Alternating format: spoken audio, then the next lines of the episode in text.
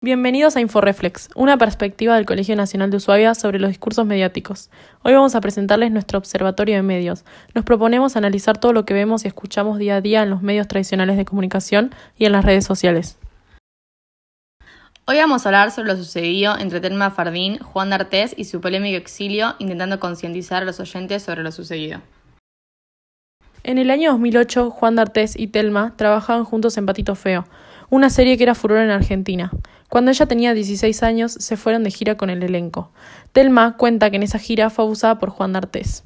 Esto salió a la luz años después, ya que Telma no fue capaz de contarlo en el momento que sucedió. Esta fue una de las razones por la que algunos medios minimizaban su abuso. ¿Y por qué sucede esto? Los hombres siempre ocuparon un lugar dominante en la sociedad. Esa mirada hegemónica hizo que el hombre también cumpliera un gran papel en este tema, ya que muchos de los que defendían a Artés tenían el argumento de que Telma, al ser chica, solo buscaba fama contando lo sucedido. Telma, al contar lo que pasó, tuvo apoyo de muchas figuras de la televisión, las cuales pasaron por situaciones similares. Así esto ayudando a los medios a que se movilicen más y que este tema no pase desapercibido. Los medios tendrían que dar solo información verídica, pero más allá de eso, dando opiniones deberían ser más imparciales y mostrar dos o más opiniones, ideologías o versiones.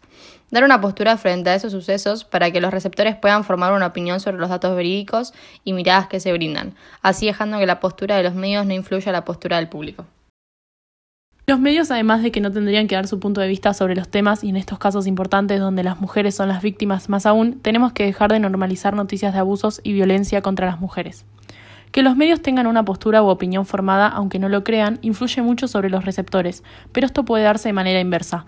Hoy en día la información circula más rápido por las redes que por los medios tradicionales. Una de las primeras manifestaciones que se dan cuando se trata de un tema como este, a través de los fandoms o los seguidores, generan largas cadenas de opinión que luego los medios toman como fuente de información. Eso fue todo por hoy. Nos vemos el viernes que viene con más información para ustedes.